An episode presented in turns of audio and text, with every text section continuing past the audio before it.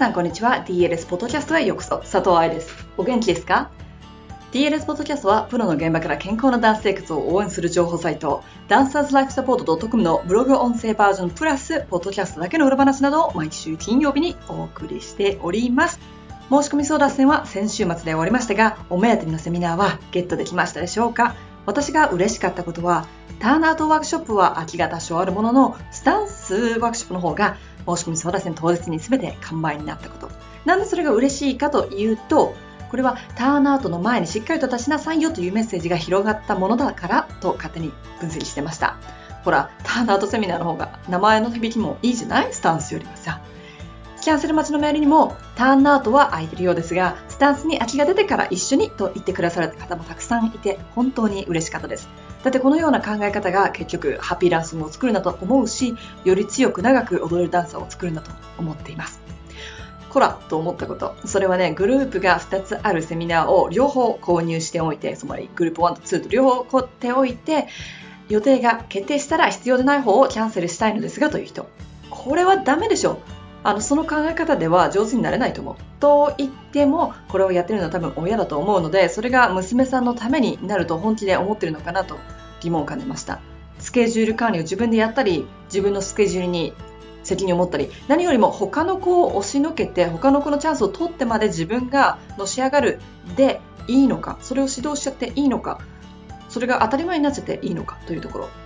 ではなくてやっぱりバレエ団としてコールドバレエとして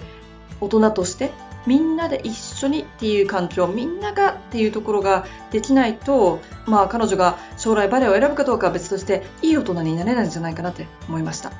譲り合えって言ってるわけじゃないけれども、性格の悪いダンサーは嫌われますからね、ディレクターからも。で、親がそういうのをやってるのを見たら子供はそれが普通だと思ってしまうじゃない。いい背中を見せられないですよね。まあ、それは置いておいて。今日のピックアップ記事はバレエオーディションでの注意点というものでかなり新しい記事を選んでみました。では本文です。バレエオーディションでの注意点。かなり前の話になってしまいましたが、9月に私が卒業し、今も働いているオーストラリアンコンサーバトブバレエ ACB のオーディションがありました。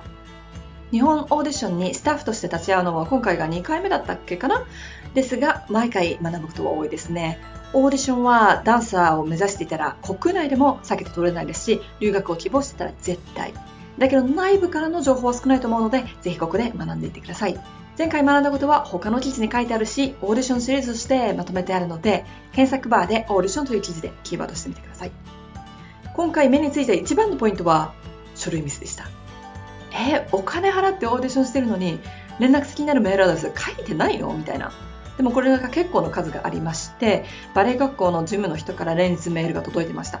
これね、私がオーディションをオーガナイズしていて、メールアドレスを事前に知っていたからよかったけど、公開オーディション、つまり会場にただそのまま来るだとか、留学斡旋会社、つまり学校側がコンタクト取れない人たちがオーガナイズをしていたら、メールが送れないイコール、入学許可の書類が送れないイコール、留学取り消しですからね。また、メールアドレスが携帯メールだった人も多かったり、アドレスの記入が読みづらく、間違ったアドレスに先生方が送ってしまって届かないなという人もいたようです。わかりやすく読みやすく書き込むというのはとても大事なこと。確かに最近はパソコンで処理するものも多いんだけれども、会場で書き込むだとか、ネットワーキング先で連絡先を聞かれてすぐに書くなというのもあるので、読めるように書くっていうのはプライオリティにしましょうね。今回は書類を忘れましたという人はいなかったけど、去年はいたからね。オーディションでは名前ではなく番号で処理されることが多くあります。バレエ学校の試験もそうだけどね。今回は私たちの方でゼッケンを準備していました。ただね、ゼッケンの付け方が下手っぴがいっぱい。ゼッケンとは試験官があなたを見るために、あなたを判断するためにつけます。だから番号が見えないって意味ないんだよ。OK? ブログには写真を上げたのですが、どれだけ美しくつま先が伸びて足が上がってたとしても、ゼッケンが半分に折れちゃってて、番号が解読不可能だったら、どうやってその人をマーキングするのさ？ゼッケンのサイズにもよるけれども、そういうところまで気を配るっていうのは大事じゃない？結局見られているという意識が必要なんだよね。髪型、ネオタード、ゼッケンとかメイクとか。プロで踊るということは何千人というお客さんに様々な角度から見られてどこから見ても美しいというのが大事。その練習もすべきだし、その意識も持つべきではないでしょうか。スペーシングや空間認知力というのも練習できる。意識すればいいエリアだけどできていませんでしたね。DLS キッズセミナーでは毎回言う言葉だけど、私が見えなかったら私からも見えません。これはオーディションでは絶対に大事なことです。このように並んでとか、何人で1グループとか、リクエストが飛んでくるのがオーディションです。すぐにその言葉に反応し、その中で自分が踊れる場所を確保する。これが大事なテクニックなのよ。コールドバレーでも大事。あのさ、コールドができなかったら、プリンシパルできないからね。たとえ隣のダンサーが場所取りが下手くそでもそれに合わせたり負けないようにするというのも大事。イライラしないのも大事。ノーザンに行った生徒は今年の子も去年の子もレッスンで肘タックルをされるしみんな前に行くために戦うって教えてくれました。大きなバレエ学校に行けば行くほど毎日のレッスンも競争だそうです。それに慣れていないと気持ち的に参ってしまうというのもある。戦えと言ってるわけじゃないけれどそういう世界だということを理解しておくというのは大事ですねアンシルマンでも、ここでグランバットマンしたらぶつかるんだったら、ここで短寿したら場所がなくなるんだったら、左右振り付けをしたらバーにぶつかるんだったら、しっかりと考えて対処しなきゃ。グランアルグロで最後のジャンプをする場所がないということは、最後の見せ場がないということだからね。今回もですが、英語のミーティングで喋れないとか、その後の書類が読めないとか、そういう問題がたくさんありました。うちの学校は私がいること、少人数制であること、1年生と2年生の合同クラスが多いことから、日本人の先輩に助けてもらうことが多いんだけど、そうでない学校であれば、自分の選択科目やスタジオ、提出しなきゃいけないエッセイなどがわからなくなっちゃいますよ。英語に対して書いて記事にも書いたけれども、留学でいきなり新しいプリエをやるわけじゃないじゃない。日本でもレッスンでやってるプリエ、単純をやるわけ。だからこそ留学経験を無駄にしないためにも英語力は必要です。バレリーナの卵セッションでもお話していますが、英語力はダンサーの柔軟性よりも大事かもしれませんよ。留学を目指してるんだったら。だって先生の言葉が理解できるイコール上達が早まることだし、友達と会話ができるということはホームシックになりづらいし、自分の気持ちを説明できるということは、怪我した時にお医者さんなどサポートをしてくれる人に説明ができるということでしょ英語勉強しても怪我しませんからね。そして会話力を磨いたら英語力も身につくということを昔の記事でも説明したから日本語でも自分の意見をしっかりと述べるというのは大事ですよ。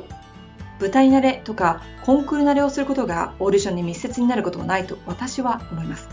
だってオーディション内容はバレエレッスンですからコンクール慣れしても意味がないんです。舞台慣れだって海外での舞台と発表会だったら全然違うでしょ？生オケだったら全幕か小作品か自分がソリストかコールドかでも全然違うよね。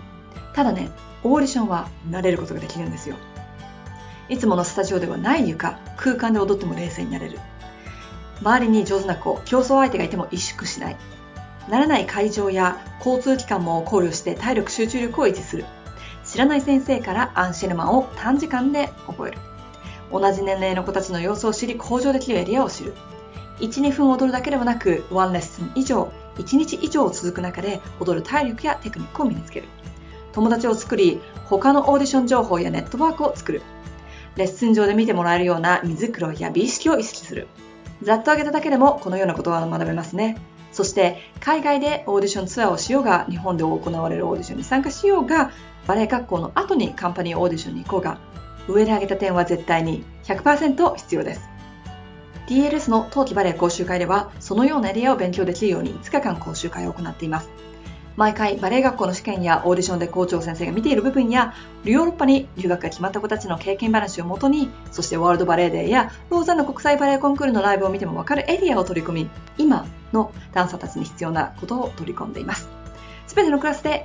全てのクラスで違う先生を準備しているのもオーディションやバレエ学校だったら見られる点だから最終回に発表会があるのもレッスン内容で試験されるという経験が必要だから。反省会としていろいろな先生からアドバイスをもらうのは海外コンクールではネットワークタイムやインタビューなどディレクターと直接話す時間があるから、そういったものにも挑戦してほしいから作ってあります。1年に1度のチャンス逃さないでくださいね。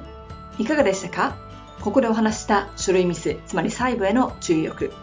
ゼッケン、つまり周りから自分がどう見えるかの意識。スペーシングや語彙力。これってね、怪我しないで練習できるし、何歳でも練習できるものです。だからこそ、プロを目指す可能性が1%でもあるんだったら、早いうちにこのような練習をお家でやっておくべきです。